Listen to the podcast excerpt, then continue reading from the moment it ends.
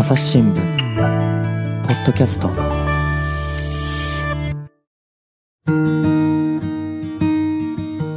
朝日新聞の紙面で始まった新コーナー学び場転生人語見出し作りにチャレンジ。今回のお題と優秀作をポッドキャストでもご紹介します。まずは今回のお題。6月7日付の転生人語を朗読でお聞きください。せっかくメッセージを送ったのに読むだけ読んで相手が返信をくれない既読スルー。その度返事が来るか来ないか気になって何度もスマホの画面を覗いてしまう。既読スルーに心がもやつくのは人間だけかと思いきや白イルカも同じらしい。最近の研究で仲間と泣き交わす際スルーされると黙っておらず返事を催促していることが分かった。三重大学の森坂忠道准教授44歳らの研究。水族館の水槽に録音機をつけ鳴き方を調べた。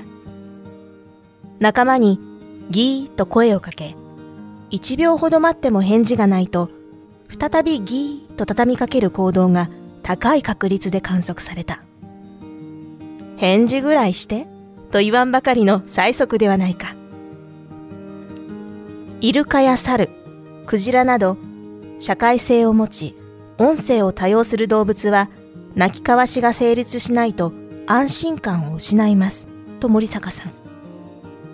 白イルカの世界にも存在した既読スルーを解明したその論文は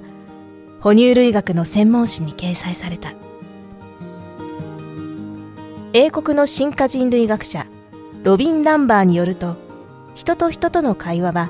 猿同士の毛づくろいに近い機能を持つ。あなたに関心がある。良好な関係を持ちたいと伝える。いわば遠隔の毛づくろい。会話の中身はともかく言葉を交わすのが大切なのだという。森坂さんの研究室で白イルカの声を聞いた。キッキッキッという高音からドアがきしむような音まで。やりとりは音域が広く緩急も自在。白イルカの会話の豊かさに習い既読スルーを少し減らそうかな。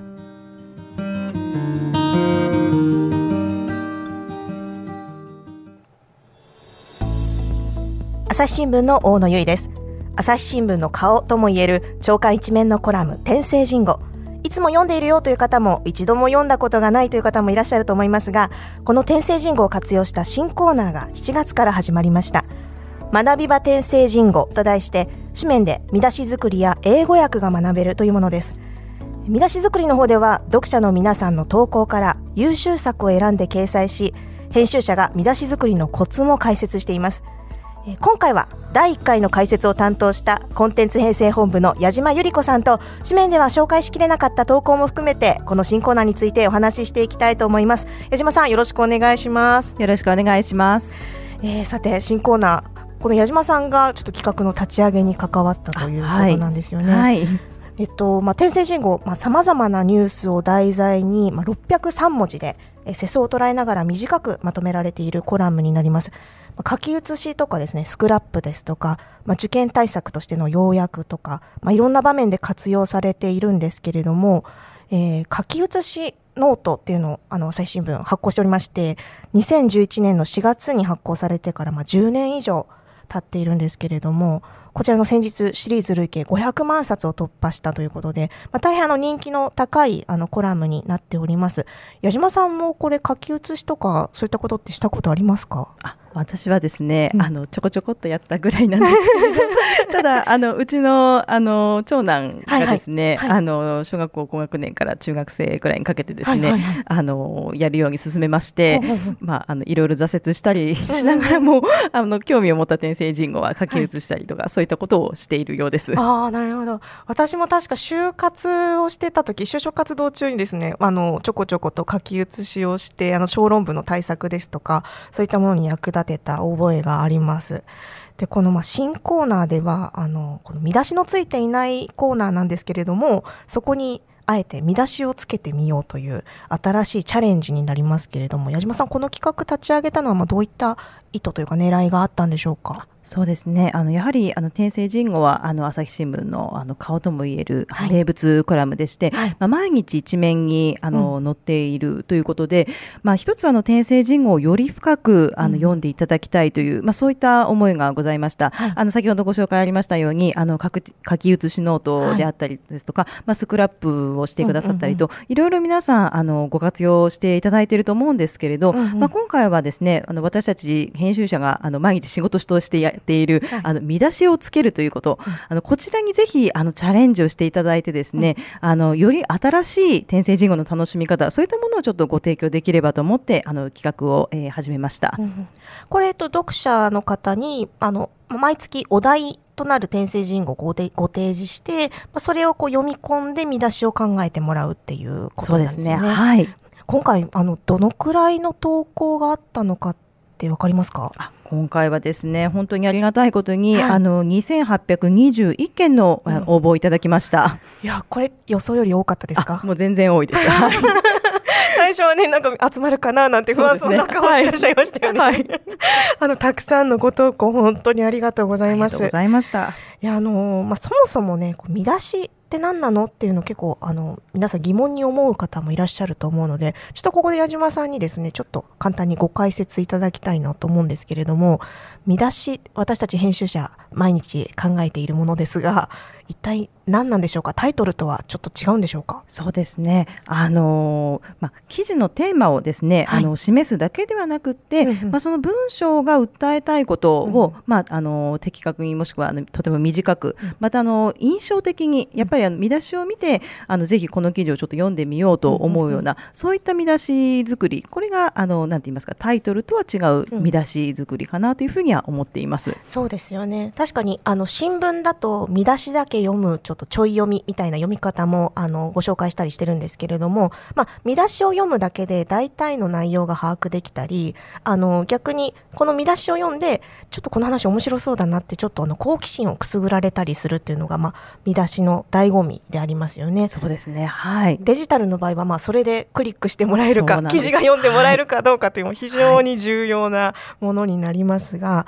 い、まあ、あの今回のお題の天聖人語既読スルーということで、まあ、白イルカもねそのモヤモヤは同じだと、まあ、こういう新たな発見も知ることができるのがこの「天聖人語」というコラムになりますが、まあ、どういったあの投稿があったのか、えっと、今回の優秀作をちょっとここでご紹介したいと思います。えー、紙面に掲載したのは優秀作5つあります。えー、大阪府39歳の方からの投稿「君の声を聞かせて」えー、そして東京都65歳。既読スルーで心もスルー。そして神奈川県の65歳から、イルカも催促、お返事は？そして東京都16歳からの投稿、返事を待つ者たち。最後の一本は京都府55歳からの投稿、今日もあなたは元気でいるかしら？このイルカっていうの部分があのカタカナになっているのがね またミソなんですけれども。ね、とても可愛らしい、ね、こういった遊び心とかもすごく、はい、あの見出しには重要なポイントになると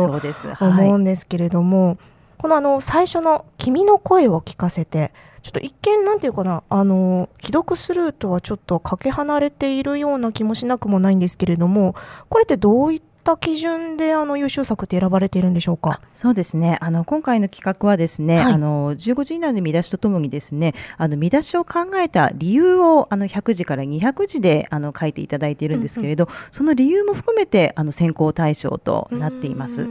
この君の声を聞かせて、あのこの投稿はですね、はい、あのこの上の野村修のいいねというあの、はいはい、好評コーナーでも触れているんですけれど、はい、あの今の日常への思い、こういったものを見出しに、えー、込めめてくれました。うん、まあ、今あのコロナ禍でですね、はい、まあ、非対面非接触が善となっていますけれど、うん、まあ、なかなかあの互いが理解できぬまま、あの会話が終わってしまうことがありで返事を催促するイルカの心意気を見習って、まあ、私たちも勇気を持って君の声を聞かせての一言これを伝えたいというふうに、えー、書いています。まさにあのこの天聖人語あの既読スルーでもやもや要は既読スルーをされると、まあ、不安感が募る。これはイルカもあの哺乳類である人間も共通しているということなんですけれど、そこをうまくあのコロナという現在の日常ですね、はいはい、そこに自分の、ま経験こういったところに引きつけて理由を書いて、うん、えー、君の声を聞かせてほしいという、まあ、シンプルなんですけど非常に、うん、あの力強い、うん、あの言葉にしてもらっています。これがあの優秀作に、えー、選んだ理由です、うん、いや確かにあのコロナ禍になってあのリモートでねあの仕事をしたりだとかあの普段の連絡もチャットツールを使ったりだとか、ね、なかなかの私たちもあの対面で話をする、まあ、ちょっとした会話もちょっと少なくなっている昨今ですので、ね、まあ、君の声を聞かせてってなんかちょっと素敵なこう響きですよね。そうなんですよ。実は私これ見た時に、はい、パッと見ましてあなんだか本当に素敵なあの言葉だなと思いまして、うん、でまあ、理由も読んでみますと、まあ、非常にあの良い理由が書いてあったということで、うん、あの押しました。いやちょっとこれ私が編集者だったらこんな風にちゃんとつけられるかなって思うといやこの言葉はちょっと思いつかなかったかもしれないですね。そうですね。あのまさにですね、うん、あの見出しというのはあのまあ一番オーソドックスなあの作り方というのは、うん、あの文章を読み込んで、うん、あのキーワードを探し出して、はい、で、えー、どういったことを言いたいのかというのを短くまとめる、まあ要約まあ学習的な要約といいますか、そういったところがオーソドックスな作り方となっていると思うんですね。もちろんそれも間違いではないですし、あの非常にあの成功法のやり方です。ただあの天聖人語はあのコラムでして、はい、あの成功法ではない見出しというのも、実はすごく求められていると言いますか、ね、どう読ませたいか、どういう見出しあのその人ならではのセンスが光る見出し、こういったものをあの基準としても選んでいますので、うんうん、まさしくこの「君の声を聞かせて」というこの言葉遣いのセンスといいますかこれがすごく光っていたなと思います、うん、そうですね。先ほど矢島さんも言ってたその印象的なフレーズにするっていうのはその見出しの一番のコツの部分でもありますのでそれがすごくよく表れていますよね。ね。まさに自分の言葉として、うん、あの見出しを作ってくれたなというふうに思っています。うんまあ、一方でその成功法という意味ではその2本目の既読スルーで心もスルーというのはあのすごくそのキーワードがしっかり入っている見出しですよね。そうですねこれはまさにあの成功法なんですけれど、うん、非常にこれはあの天聖人語のこの文意を非常によく捉えている、うん、あの本当にあの的確な見出しだと思います。うんうんうんで、えー、まああのちょっとあの私も書いたんですけれど、はいはい、あの派の部分ですね、うん、これをあの工夫するとより良かったのではないかなというのが実はあの、うんうん、選考会でのあの意見でした。あの既読するでの部分をですね、はい、これを既読するは心もするとすると、やはり少し印象が違ってより分かりやすい見出しになったのではないかと、うんうん、まあ、それを抜いてもあの非常に良い出来だということで優秀作に選考しています。うんあの我々編集者もそのテニオ派どうするかって結構毎日悩んでいる部分ではありまして、まあ、本当にたった一文字なんですけれどももう印象がガラリと変わってしまうあの場合によっては反対の意味になってしまうみたいなこともあるので気をつけなければいけない部分でもありますが、まあ、それにしてもその心もするっていう言葉をこうひねり出したところがこの見出しの素敵なとこですよね。はい全くその通りです、うん、この心もするというのはこれは見た時にやられたなと思いました。なんかこう編集者もちょっと勉強になる気もしますね。本当にそうです。今回本当に勉強させていただいて、もう皆さんのあの発想に本当にもう勉強し直さなければと思ったところです。そうですよね。私も矢島さんも同じ頃ぐらいに編集者になりましたが、もう8年9年、ね、10年近くですかね。年近くやってますが、やってますけど、まだまだこうちょっとやっぱりいやそうです。人によってね、やっぱ発想力って違いますからね。ねはい。うん。あの3本目のそのイルカも催促で鍵括弧でお返事は？というのもあの一つ見出しのテクニックでこう鍵括弧をつけるみたいなセリフみたいにするっていうのもちょっとテクニックとしてありますけれども。そうですね。はい。これもすごくあのどんな好評があったんでしょうか？そうですね。これも非常にあのシンプルなんだけれど、うん、あの的確なあの見出しというのとあとあの音といいますか？あの非常にリズムが良いですね。イルカも催促お返事は、というのがあの非常にあの語呂といいますか、あのリズムが良いということで、えー、評価されました、あともう一つですね、はい、あのかなりそのお返事を催促というワードを使ってくれた見出しというのは実は非常にたくさん寄せられていたんですけれど、意外とですね、うん、あのキーワードを前に持ってくるこういったちょっと一つのテクニックというのが実は今回の見出しありまして、はいはい、あの今回の、えー、天聖人語の一つのあのキーワードとして白イルカイルカというのがあると思うんですけれど、うん、このキーワードイルカをあの先に持ってきたこれ、うんうん、実実は意外となくてですね。はい、あのそしなのでキーワードが一番最初にやっぱり見てくるあの、持ってくると見てる人もあこイルカの話になんだなというふうにわかりますので、うんうん、そういったところもあの評価ポイントでした。うん、この見出し本当にあのイルカ好きの方が見たらおっと思うでしょうし、そうじゃなくてもそのお返事はというのになんかこう、ねはい、どんな話なんだろうってちょっとあの好奇心をくすぐられますよね。そうなんです。はい。ですので本当にちょっとしたあの語順もあの評価ポイントといいますか、語順によって全く印象が変わってくるので、あのそのあたりもぜひあの気にかけていただけるとそうですね我々もあの見出しをつけるときあの例えば新聞だとこう折りたたまれてあの配達されるのであの初めの方あの冒頭にあの伝えたいキーワードを入れるっていうのは結構大事だったりしますよね。はい、何の話かを分かりやすくするっていうあのすごくテクニックが詰まっているご投稿だなと思います。はい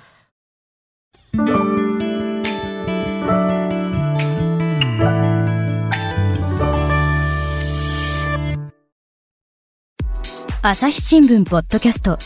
ニュースの現場から。ある種すごい興奮している中で笑顔を見せてると、トランプ氏の呼びかけに応えてですね、えー、その祝祭的な雰囲気っていうのが現場にあった。その子供のまだライオンなんですけれども、はいはい、ただなんですね。ただ。はい。余剰動物っていう言い方が業界の中ではあるんですけれども。世界有数の海外取材網、国内外、各地に根を張る記者たちが毎日あなたを現場に連れ出します。音声で予期せぬ話題との出会いを。朝日新聞ポッドキャストニュースの現場から。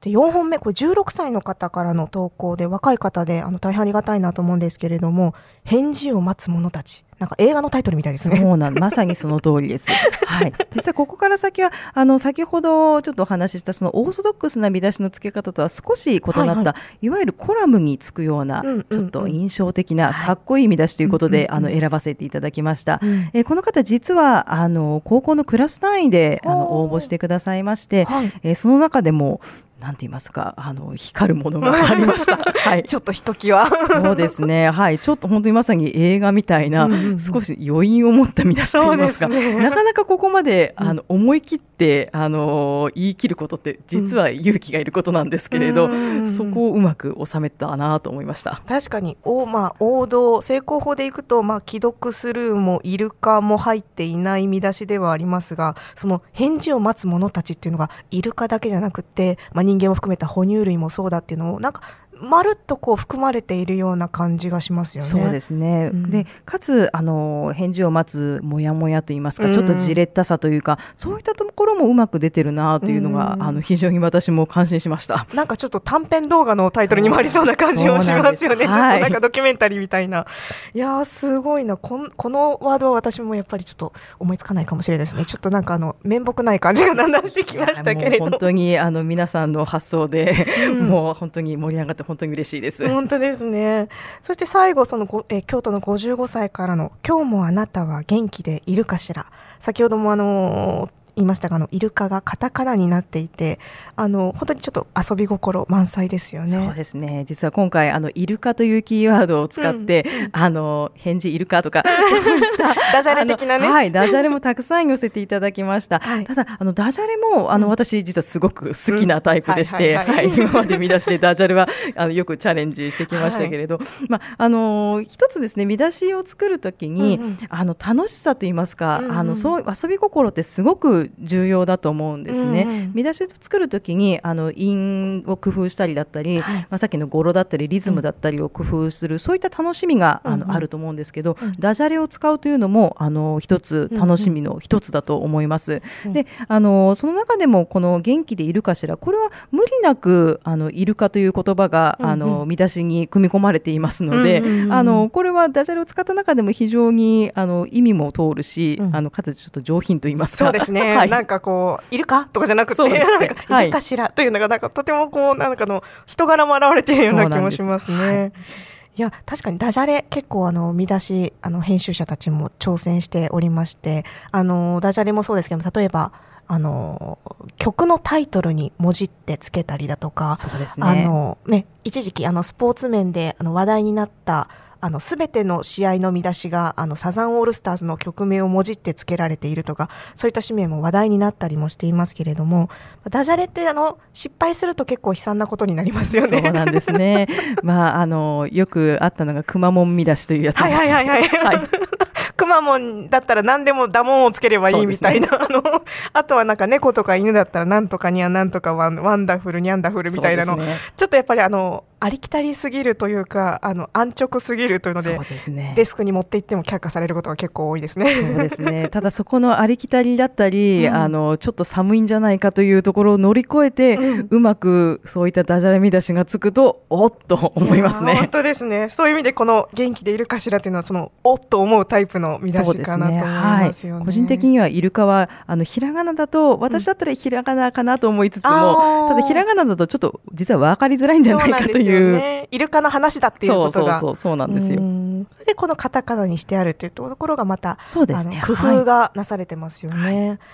いやあのここまで優秀作5つご紹介してきましたが他にもあの江島さん気になった投稿とかあるんでしょうか？あそうですね。あの実は優秀作こあの今回あの選ぶ前にあの、はい、たくさんあの選考最終選考に残ったものが、はい、いくつかありました。まあそうじゃないのも含めて、はいはい、あのいくつかあのピックアップすると、まずあのオーソドックスなところからいきますと、はい、あのキーワードにですね、例えば安心感であったり、うんうんうん、あと毛づくろいこういったものをうまくあ。の使った見出しというのが、あの多く寄せられました。はい、例えばですね、あの心の毛づくろい、あの、うん、あとはスマホで毛づくろい、そういった感じであのうまく毛づくろいという言葉をあの使った見出しというのもありました。ただ一方でちょっと惜しかったちょっと惜しいというか、もう一声欲しかったかなっていうのが、はいはい、あのー、なんて言いますか、線でしたね。あ毛づくろいという言葉を、はい、そうですね。だまあ例えばスマホで毛づくろいだけであったらあったら例えば、まあ、スマホで今時毛づくろいとかあの心の毛づくろいあすみません心の毛づくろい今はスマホでとか、まあ、そういった少しもう少し要素を足すとあのより良い見出しになったのではないかなというふうに、えー、思います。いやこの要素が欠けている要素を足すともっと良くなるって、まあ、あの編集者もよくデスクに言われる この言葉で、ね、あの、はい、この要素を入れたらいいんじゃないとかこれだとちょっとこれが抜けてるよとかあの何回もやり取りをしてですね結構一個の見出し考えるのにも何回もやり取りしますよね我々ですね。はい、うん、ですので少しあの自分で考えた時に、何が物足りないなとか思った時に、うん、あのキーワードをいくつかあの頭の中に思い浮かべて、うん、いくつかキーワードを入れられないかということを考えながら作ると、えー、より深い見出しができるんじゃないかなというふうに思います。あなるほど確かに私もその見出しを考える時はその原稿の余白の部分とかにあのキーワードをどんどん書き出していっててこうそれを組み合わせたりそれこそさっき言った前後を入れ替えてみたりだとかあので文字数を数えたりとかして結構こうそのパズルみたいに見出しを考えていくことって結構やってました。そうですね、はいあのすごくあの何がキーワードかそこからあの連想される言葉は何かというのはあの多分編集者みんなもう頭を悩ませながらやってると思います。うんうん言ってますもんね、結構。この あの好評をあの紙面で書いてくださっているその野村修さんもですねあのこの新コーナーが始まるにあたって普段は見出しのついてない天聖人語に見出しを考えるようになったというふうにあの以前おっしゃってましてあのそれもまた編集者もなかなかやったことのないことなのでそうですね、はい、コラムの見出し付けっていうのはかなり難易度が高い 見出しです。難しいですね。あの私がポッドキャストであのよ時々ご紹介している「ひととき」っていう投稿欄もですねあのいつも見出しがついてるんですけども、はいはい、また文字数も短くってさらに印象的なこう言葉を考えていくととかなりこう時間がかかる時もあればパッと思いつく時とかもあってこういろいろ人によってそれぞれですよね。そうです。本当にひとときもあ,、あれは本当に素敵な見出しをつけるのに私もすごく 苦労しまして本当にあれもなんて言いますかセンスというか、うん、まあ、あのあとは自分の感じ方だったり感受性っていうのがすごく試される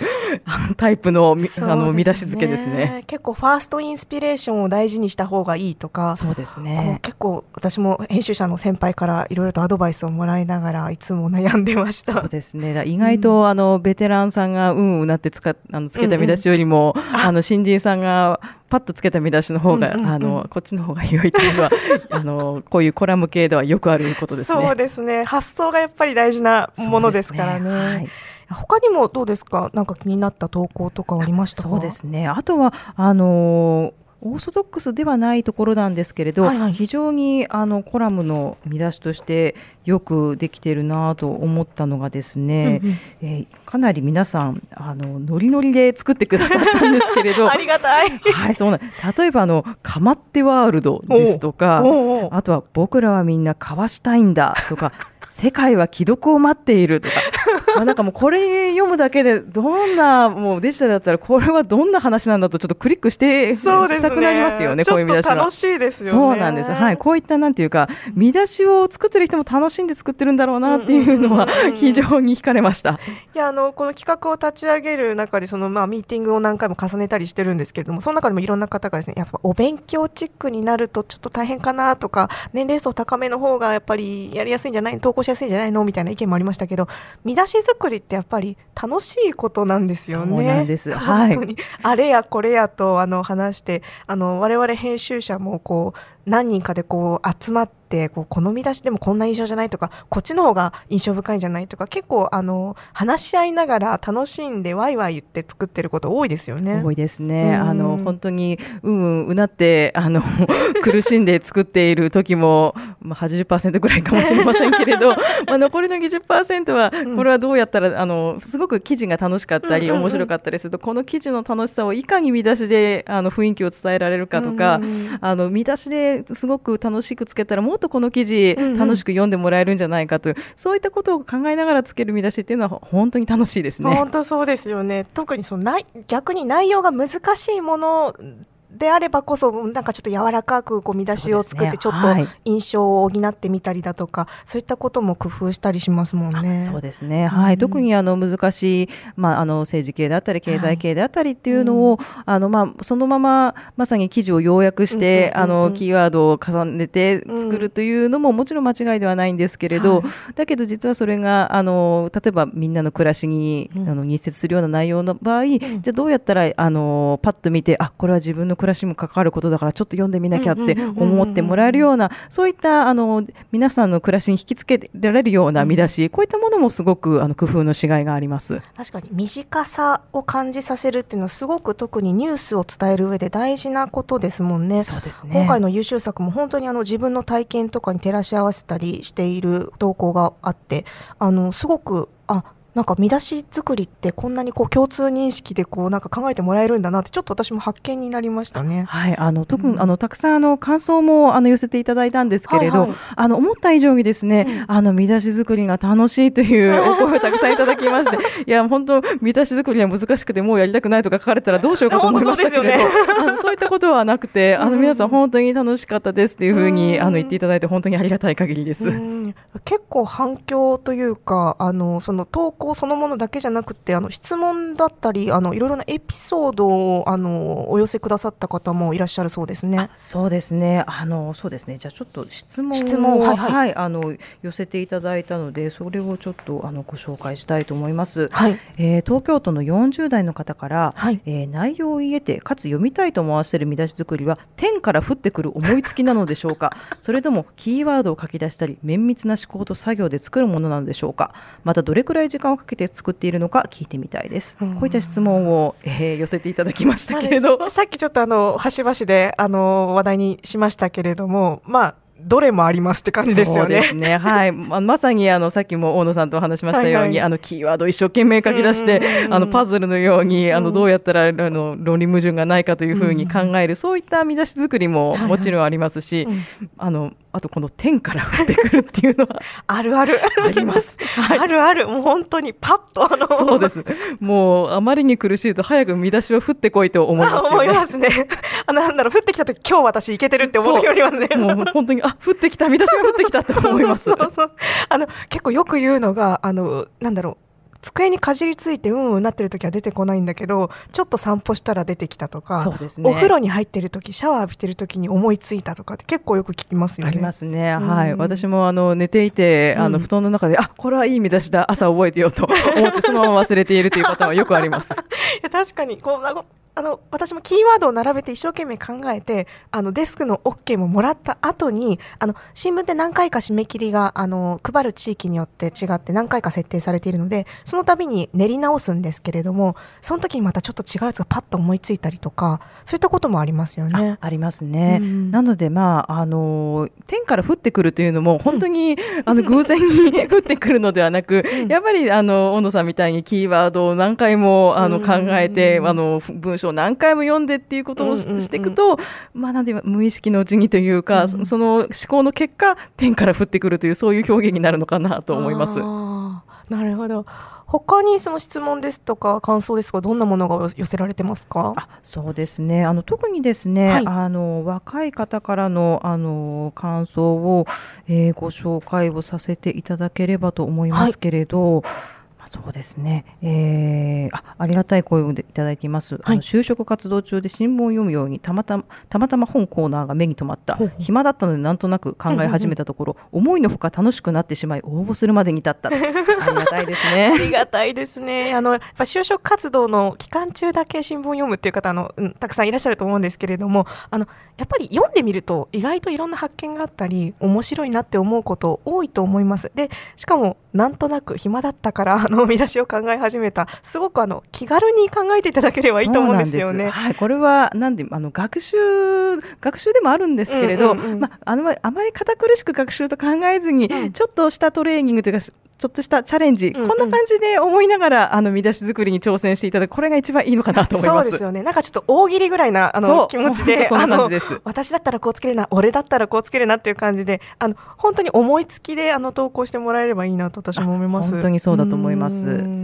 その他はどうですか？そうですね。一つじゃあちょっと素敵なエピソードを、はい、あのいただいたので、それをちょっとご紹介させていただきたいと思います。はい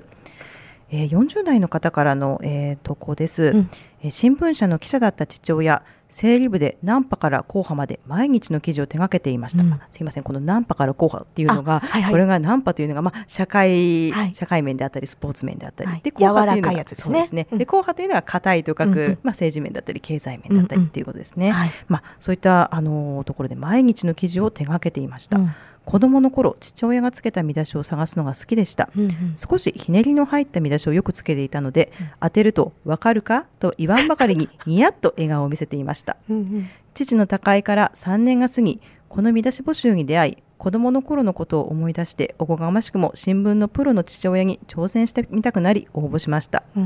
新聞とは全く分野の違う会社で働く者としてはやはりハードルは高かったですね。父親のようなウィットに富んでひねりの効いた見出しを目指しましたが難しかったです。しかし新聞に生きた父親が取材された記事を大切にしていたであろうことが今更ながら改めて理解できたような気がしました。ありがとうございました。こちらこそありがとうございます。本当にちょっとね、胸がジーンと熱くなるエピソードですけれども、あの結構編集者の方あの子供に見出し見つけてもらったみたいなエピソード私たちもよく聞きますよね。えー、そうですね、うん、すごくなんか嬉しそうだったりあのするのはなんか目に浮かぶようです。そうですよね。私もあの、うん、今日の紙面はこのページはお母さんが作ったんだよとかっていうと全然関係ない広告のページとか見てこれとかちょっと広告のページなんだよねと思いながら。確かにその親子のやり取りっていうのもなんかご新聞を通してあのやってもらえるとすごくいいかなと思いますよね。ねはいあの今回あまこの投稿してあのくださった方はあのお父様のあのお仕事をちょっと追体験というか、うん、あのしてあのくださったということですけれど、うん、まあそれ以外にあの、はい、高校生の息子とチャレンジをしましたとか、うん、あの子供と一緒にワイワイ言いながら、あの考えてみました。こういったお声もあの寄せられています。いやありがたいですね。なんかのこの新コーナーが始まる以前からですねあのツイッターなんかで私時々見かけたんですけれどもあの食卓であの朝食か夕食か分かりませんけれどもあのいつも父と天聖人語の見出しを考えていますみたいな投稿を見かけたこともありましてあそういったふうにこうなんていうかな活用というかちょっと面白がって新聞をこう読んでくださってる方いるんだなってちょっと感じていたのであの実際にそういった投稿が増えるっていうのはすごくなんかこう読者とつながってる感じがして私とっても嬉しいです。はい、あの今回本当にあのウェブだとあの1000件以上あの投稿を寄せていただきまして、はい、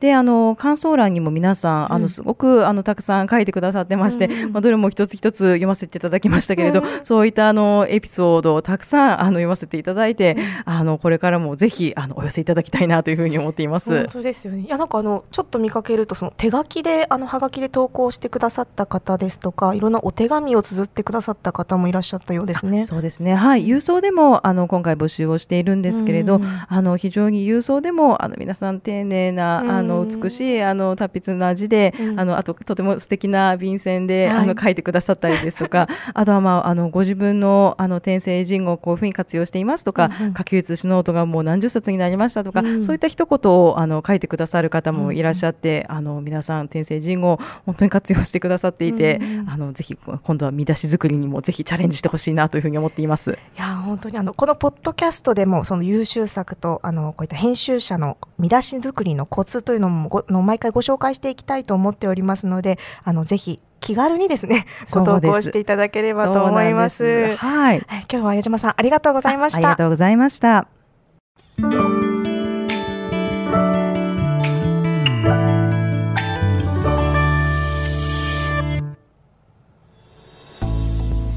というわけで、えー、コンテンツ編成ホーム矢島ゆり子さんと学び場転生人語について、えー、今回は見出し作りの方についてねお話ししていったんですけれどもあのこちら2週間ごとに実はあの英訳も紙面で掲載しておりましてあの今回のテーマだった既読スルーはレフトオンリードというなどとあの単語もねちょっと勉強できるようなあのコーナーになっておりますのでぜひあの経済紙面あのご覧になっていただければと思います。えそして見出し作りにチャレンジ次の第2回のお題は7月11日付、えー、夏らしいテーマです。かあのかゆい蚊ですね。をテーマにして明治の作家小泉八雲を悩ませたのは何という種類の蚊だったのかというのを綴ったあの転生人語になっております、えー、こちらの見出し募集、えー、締め切りはいつでしょうか矢島さん？はい、えー、締め切りはですね、えー、ウェブの場合8月8日、えー、23時59分、はい、えー、郵送の場合は8月8日の、えー、決心有効です、はい